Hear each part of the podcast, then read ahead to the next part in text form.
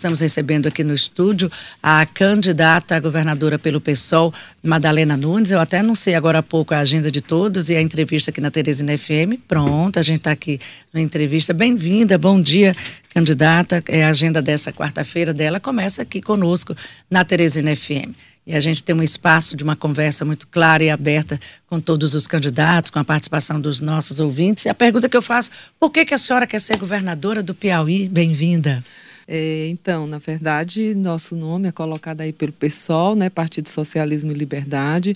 Nós vimos é, que desde, desde o início o PSOL vem com seu perfil bem feminista, bem feminino. Não sei, acho que todos lembram, né? A primeira eleição nós concorremos com a é, com a Edna Magalhães, né, professora Edna, é nossa primeira eleição já apresentando uma mulher como governadora.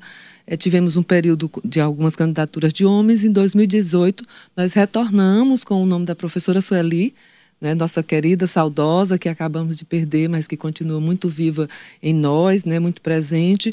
É, em 2020, nós apresentamos a professora Lucineide, mantendo esse mesmo perfil, e agora é, o PSOL acha muito importante, aposta muito é, na questão da mulher é, se, se, se, organizar, se preparar para ocupar os espaços de que fomos é, expulsas, retiradas, né? Porque até algum tempo a gente nem votar podia, né? As mulheres nem, não podiam. Na verdade, votar. eu acho que nesse, será que a gente foi expulsa, candidato? Eu acho que nós nunca estivemos lá. Né? Fomos expulsas porque fomos tolhidas de participar, ah. né? Porque é uma estrutura muito machista que nos, não nos permitia nem votar. E hoje a gente acha que é muito importante a gente poder estar tá disputando, né? Eu junto com a, com a Cíntia, quer dizer, duas mulheres, duas mulheres negras dos movimentos sociais, com um perfil é, é, de, de, feminista, de movimentos, de, de militância feminista, né? De defesa do direito das mulheres. E estamos é, nessa disputa, né? Nós achamos que é muito importante, primeiro, a gente perceber do nosso papel na, também nas eleições. Não só, não apenas nos movimentos, não apenas em casa, não apenas, enfim, no trabalho, mas também na política. Né? É, e além da importância da mulher participar, nós, nós temos que perceber a estrutura do poder né, o tanto de violências que constrói e que a gente precisa, né, até como um dos setores da sociedade que sofre muitas violências, a gente precisa entrar também nessa disputa. Então vamos dizer que a chapa, né, a senhora Madalena Nunes, candidata ao governo do estado, tem como vice Cíntia Falcão, candidata a vice-governadora, então uma chapa aí de mulheres no PSOL disputando essa corrida ao Palácio de Karnak. E eu faço um convite para os nossos ouvintes, internautas, os nossos canais de comunicação estão abertos para a sua participação. Luciano. Eu queria primeiro convidar a Madalena Nunes para participar do debate que a Teresina FM pretende realizar dia 14, a, é, a partir do meio-dia, no auditório da UAB. Nós queremos contar com a participação de todos os candidatos e no dia seguinte nós vamos realizar um debate de candidatos a senador. Então queremos aqui, é, vamos formalizar, claro, mas o convite está feito pessoalmente. E a gente agradece. Madalena, é, vocês apresentaram um plano de governo, Piauí para o bem viver, e a gente vê que historicamente os candidatos apresentam o plano de governo. Agora esse plano de governo parece que depois que eleitos são esquecidos completamente dos últimos candidatos que apresentaram o plano lá, que até registra em cartório para formalizar, uhum. a gente vê que a execução não chega nem a 20% do que foi prometido. Qual o diferencial do pessoal e o que que propõe esse plano de vocês em relação a, aos demais? Então, primeiro, você é, lembra bem qual, assim, a falta de compromisso que a maioria do, principalmente os, os, os, candidatos, né, a gente coloca mesmo no masculino, porque na maioria das vezes são homens mesmo que ocupam esses espaços, é, o, o, a falta de compromisso que eles têm com a sociedade. Né? E aí não, não, se trata de registrar ou não em cartório, trata desse compromisso, dessa construção que se tem com a sociedade e também da participação da sociedade, porque nós entendemos que é muito importante é, a sociedade estar tá organizada exatamente para cobrar né, dos candidatos, dos eleitos, o, aquele plano de governo. A gente vê, como você diz, muitas vezes eles desconsideram completamente. Né? No caso do, do PSOL, a gente constrói esse, esse plano, esse projeto, na verdade, é um projeto de transformação, é, transformação da sociedade. Se você observar, nós trazemos como, de, como determinante para a transformação da sociedade o, o Estado né, ser utilizado exatamente, o, utilizar os seus recursos para atender às necessidades do povo que constrói o Piauí, como também a, a importância da participação organizada da sociedade. Porque a partir da nossa organização, todos os direitos que nós temos, todos, né, o direito a uma jornada que estão querendo tirar, aliás, já tiraram com a reforma trabalhista, jornada de trabalho, salário digno, direito à saúde, direito à educação, todos esses direitos, eles são conquistados a partir da nossa organização. Né, das nossas mobilizações, das nossas lutas. Então, é determinante que a sociedade participe, por isso o pessoal aposta no poder popular no pessoal eh, teremos sim garantido na, na, nos espaços de poder de decisão garantida essa, essa participação porque entendemos que é, é, o Estado ele existe para atender, para construir né, o, a sociedade, garantindo direitos, distribuindo renda. Né? É, e não concentrando como faz a política do Estado. A gente vê o, o, como, como é concentrada a riqueza nas mãos de poucas pessoas e a grande maioria está abandonada. Candidata, aqui tem uma pergunta do nosso ouvinte, né? Não estou tentando identificar, não tem o nome, mas às vezes o telefone no perfil. Por que que mulher não vota em mulher? É uma grande pergunta. Eu acho que é, uma, é um dilema para a nossa sociedade. Nós precisamos conversar com as mulheres e perguntar e fazer essa pergunta. Né? Nós somos eleitoras, mas não voltamos nas nossas candidatas. A gente é representativo, né? nas eu, urnas. Eu, eu uma das poucas vezes que temos quatro candidatas aqui disputando. Eu acho que nós temos um cenário muito bom de representatividade ou de candidatas colocadas, né, é, aqui para o governo do estado e também para o cenário nacional para a presidência. Nós temos mulheres, né, é, propostas, né, mulheres se colocando né, com essa proposta de serem presidente e aqui nós temos a governadora. Mas por que que não deslancha? Ainda não, não aconteceu. Primeiro, essa cultura machista né, na nossa leitura. O que é que as pessoas veem? Né? O que é que a sociedade, quem, quem, quem domina a sociedade, coloca? Coloca como possibilidade o homem administrar e a mulher é, tipo em outro, em outro espaço. A mulher até pouco tempo, como eu coloquei, não, não podia votar, era proibida. Então tem toda uma cultura machista que nós precisamos desmontar, nós precisamos desconstruir. Porque se há uma construção, a gente tem condição de desconstruir e construir outra cultura que respeite a mulher, que traga a mulher para esses espaços de poder. Nós somos a maioria da população, somos a maioria do eleitorado e a minoria. Nós, no, no, no, em, todo, em todos os espaços políticos de decisão que são eleitos, a gente não chega a 15%, se considerar todos os espaços, né? É, legislativo e executivo, enfim, nos vários níveis e esferas. É, agora a gente precisa compreender o seguinte: muitas vezes nós temos um, um nós, fizemos, nós fazemos esse debate nos movimentos né, de mulheres e muitas vezes a gente coloca muito, é, precisamos sim votar em mulheres.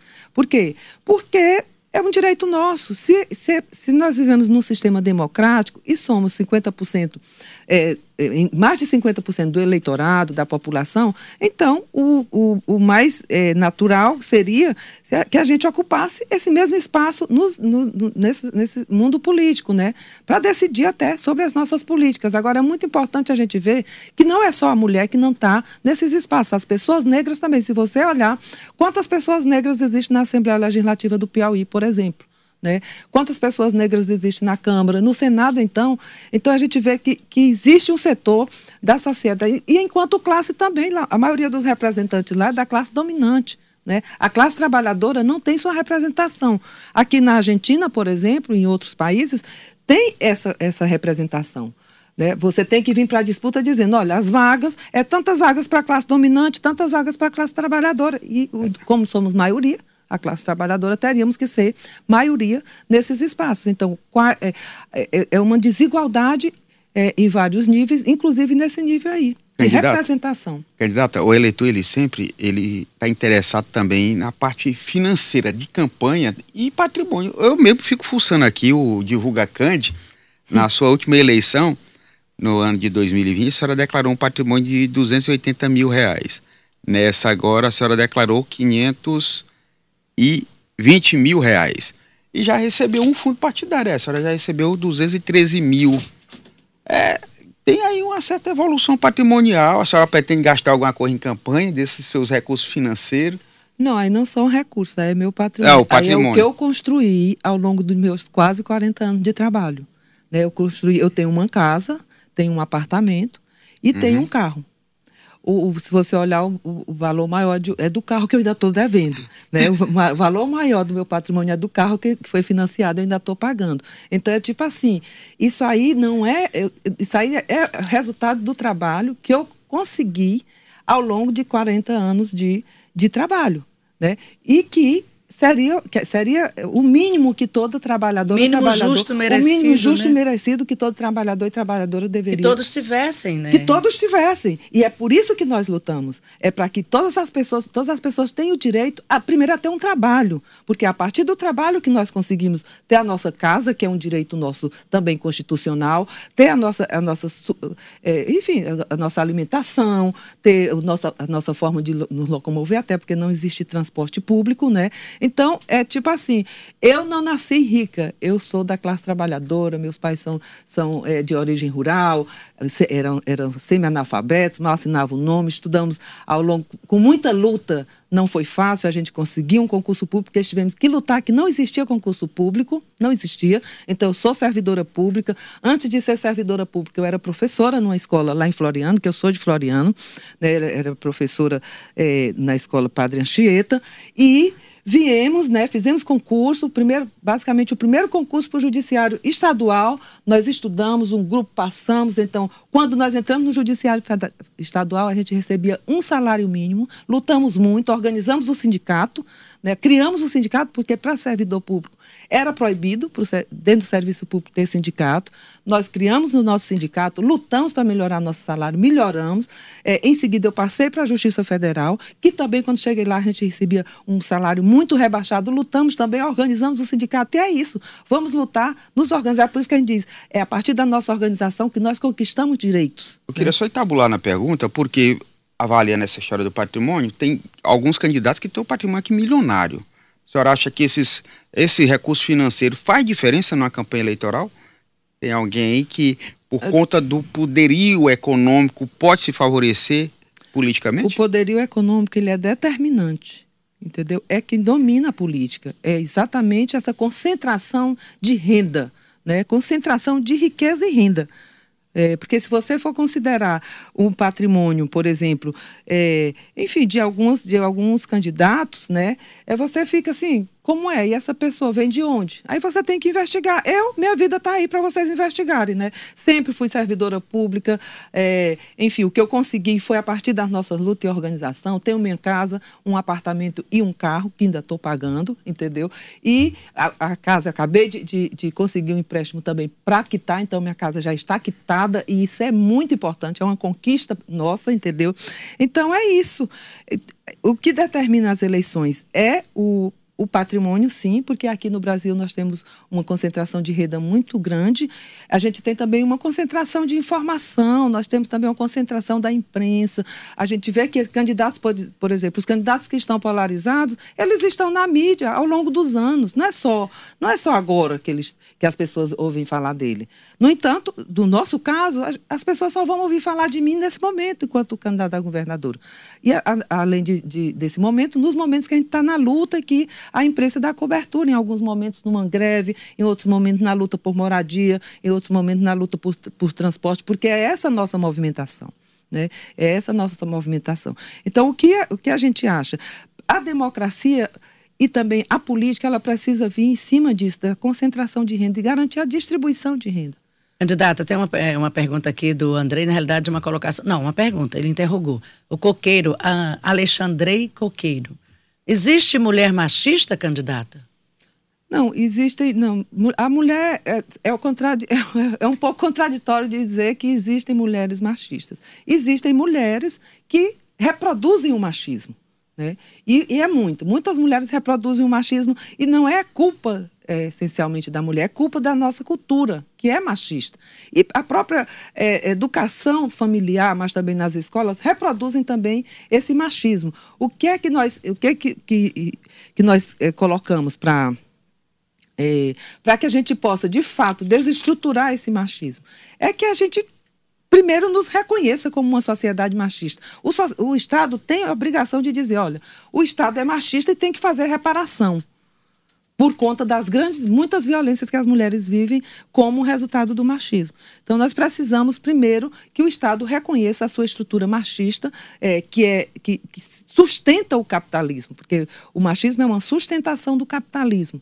Né? Mas também o racismo é, é também outra sustentação. A LGBTQIA, fobia também. Então, nós temos alguns é, setores da sociedade que é, são vítimas, né? Esses setores são vítimas dessa, reprodu dessa reprodução, dessa estrutura social que coloca uma, umas pessoas superiores a outras. Né? O homem como superior à mulher, a pessoa branca su como superior à pessoa negra, a pessoa é, é, heterossexual como, como superior à pessoa é, é homossexual. Então, são, são estruturas colocadas que nós precisamos desmontar. Né?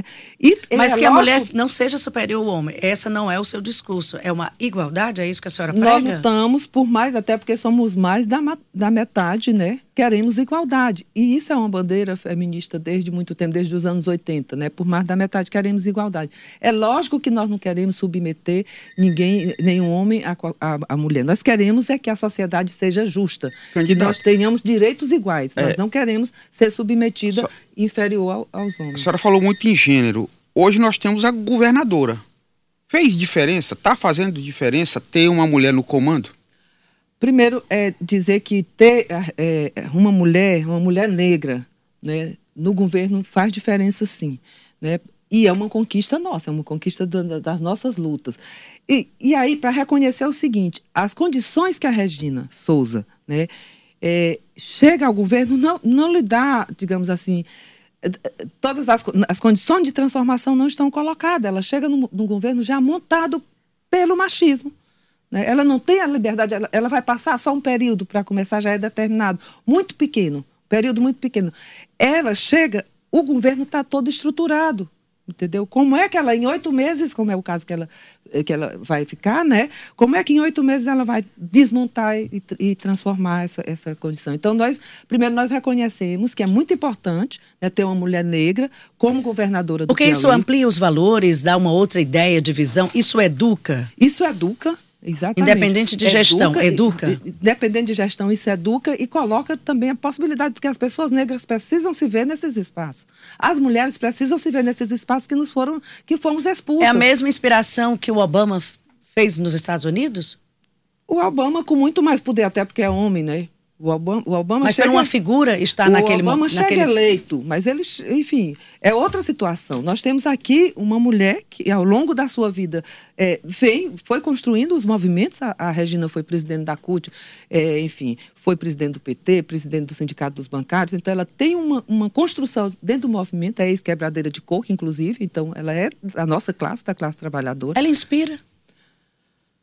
Eu, eu diria que sim, eu diria que sim. Ela inspira. Agora, a crítica da, da forma como essa inspiração nos vem é assim: olha, é possível, vamos lá, vamos lutar e vamos conquistar espaços que podemos transformar. Agora, a postura que se tem nesses espaços precisa ser outra. Né? Por exemplo, na questão da greve da educação, acredito que nós, enquanto classe trabalhadora, enquanto mulheres negras, temos que chamar as categorias. Nós não poderíamos ter deixado uma greve durar por mais de quatro, anos, de quatro meses, né, sem chamar para negociar, é, até porque é um direito da categoria, está pedindo um direito, direito da educação, que é uma lei federal. Então, nesse ponto, né, é, a gente pode fazer, é, é dizer que inspira sim, nós temos que nos ver nos espaços de decisão e de poder, mas temos que ter postura enquanto classe, enquanto mulher, para transformar a sociedade. Candidato, nós temos aqui participação por telefone. Alô, bom dia, quem fala?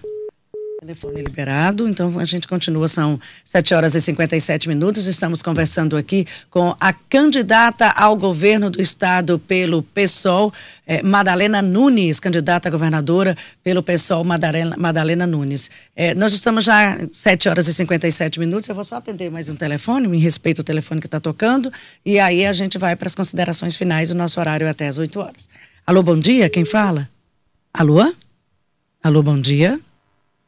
Bem, a gente segue aqui. 7h58, a gente tem aí a sua participação, candidata, para encerrar essa entrevista com as suas considerações finais. Esse é o tempo que a gente disponibilizou para todos os candidatos que estão conosco nessa semana de entrevista.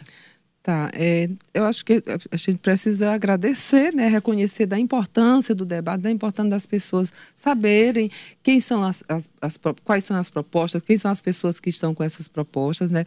É, queremos reafirmar a importância da participação popular, do fortalecimento dessa participação, é, da importância da organização das mulheres para a gente é, é, desmontar essa estrutura violenta que nos mata todos os dias. A gente vê aí a quantidade de feminicídio que tem aumentado, especialmente na pandemia, de violência, e isso, é, isso não, não, é, não, não acontece à toa, isso é montado, é dentro de uma política, uma política machista, uma política que pode ser desconstruída. Né? Então, por acreditar que é possível a nossa participação organizada e a transformação da sociedade, é que o pessoal apresenta aí mais uma vez duas mulheres, duas mulheres negras, lutadoras é, dos movimentos sociais, do movimento sindical, para que possamos, é, de fato, é, transformar a sociedade. Então, é, é, muito importante, queremos dizer, inclusive, que esses debates, eles devem ocorrer ao longo dos anos e não apenas no período eleitoral. Porque é muito, é muito é, é, digamos assim, a gente tem que enfatizar que sem um, um, debate, sem as pessoas conhecerem como está estruturada essa, é, a sociedade capitalista, a gente não, não consegue nos organizar para a sua transformação. Então, eu, eu, penso que, não sei como é que está meu tempo. É, só mas... até 8 horas, ela tem mais 30 segundinhos. 30 segundos, então é isso. A gente tem candidaturas também ao Senado, né? É, temos candidaturas proporcionais, tanto da deputado federal como estadual, dizer que é muito importante também o parlamento, porque todas as medidas que nos atacam, as reformas que retiraram direito, a reforma da Previdência, a reforma administrativa, a reforma, enfim, trabalhista, o teto de gasto, todas essas reformas foram aprovadas no Congresso, nas assembleias. Então a gente precisa observar da importância de eleger partidos observar como esses partidos votaram nessas reformas, porque são reformas que retiram direito.